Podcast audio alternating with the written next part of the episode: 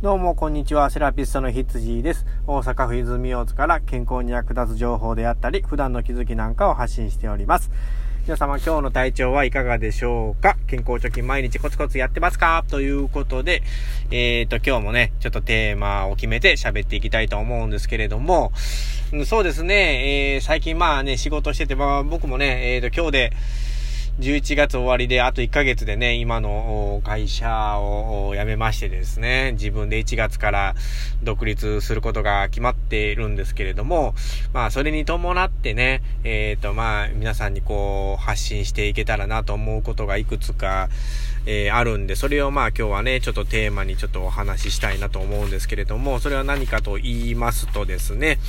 あのー、まあ、この訪問治療、鍼灸マッサージ業っていうのは、えー、これからの社会においてね、とてもメリットがあるだろうなっていうふうには常々感じてるんですけども、一体どういうところがね、あの、大きなメリットとなるのかっていうことを今日はお伝えしていきたいなと思っております。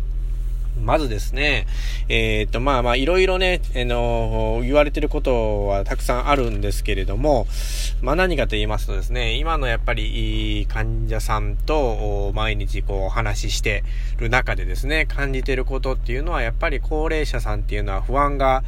多いことだと思いますね、皆さんね。うん、不安事はすごく多いと思います。えー、各家族がね、最近増えて、えー、子供さんたちと一緒に住んでる方々がすごく少ないので、まあ、または、こう、近くに住んでるとかはあるけれども、忙しくてなかなか来れないみたいなね、そういう、うん、ご家庭というか家が多いので、えー、まあね、特にこう、足も効きにくくなってくるんで、外にね、えー、出れなくなってきます。特に今年はコロナがあったんで、なかなか不安で外に出れない方々もね、高齢者さんたちも多いので、まあその中でね、やっぱりこう一人で家にいるとね、いらないことばっかり考えてしまうんですよね。不安ばっかり募ってくるんですよ。うん、じゃあまあそこでね、まあこういう我々みたいなサービス、まあ介護職もそうですけれども、家にこう定義的に来てケアをするというこうお仕事が、まあすごく役に立つのではないかなというふうに思ってます。うん、で、えー、まあ、サービス提供するのはもちろんのことなんですけれども、まあ、そのね、患者さんの家行って患者さんといろいろ、え、世間話であったりとかね、えー、そういうことでたくさん話するわけですよ。プライベートなことをね。で、またちょっとしたできないこととかね、まあ、エアコンがおかしくなったとかね、あの、テレビの調子がおかしくなってるとか、携帯電話持ってるけど使い方がよくわからないとか、まあ、その、これが重たいものがこっちに運べないとか、あの、なんや、蓋が開けれないとかね、そういうことがね、たくさんあるんですよね。細かいことなんですけれども。まあ、それを、まあ、手伝ってあげるっていうだけでも、あの、すごく役割として大きいかと思いますし、ちょっとでも、あのね、心の不安を、えー、消し去ることができるんじゃないかなと思ってます。これは、えー、まあ普段ね、えー、しょっちゅう行くからお話できるようなこともあるかもしれないですしね。まあたまたま会った人になかなかそういうのも頼めないですしね。うん、まあ、えー、まあ、これは大きな一つのメリットではないかなと思ってますね。まあ、それと、えっ、ー、と、我々っていうのは一応医療に関わってる人間なので、うーん、まあ、ある程度、体調のこととか、まあ、あの、変化の、体の変化がね、まあ、わかる職業ではあるので、えっ、ー、と、まあ、週に2回、3回とか行ってる中でですね、えー、今日はちょっとなんか調子が悪そうだなとか、ここなんか、いつも痛がらないのに痛がってるなとか、うん、これのしんどさはちょっとおかしそうだぞっていうのが、あのたまに気づくことがあるんですね。まあそういう時はもう、あの、すぐにちょっと病院行った方がいいかもしれないですねっていう風にアドバイスもできますし、それによって大きな病気が見つかることも結構あります。で、えー、医療人目線から見たね、まあそういう気づきとか変化なんかも、えー、言ってあげることができるので、これもまあまた大きなね、一つのメリットではあるなと思ってますね。うん。まあ、それとそうですね、えー、まあなかなかね、えー、喋る人が、えー、少なくなってきてると思うんですよ。近所の人とかも外出ないし、えっ、ー、と、まあ、電話でね、まあ、例えば耳の遠いおじいちゃんおばあちゃんだったら、なかなか電話してもこう会話がうまくいかないとかっていうのもあるかもしれないですし、まあ、どんどん人とのコミュニケーションっていうのがね、結構減ってきてるので、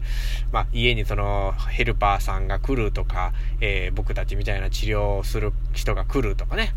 まあ、そうやって家に人が出入りして、えー、まあ、お話しするとかコミュニケーション取るっていうのは、えっ、ー、と、すごく、これからの高齢者さんたちにとっては、あものすごく重要なことになるかなと思ってます。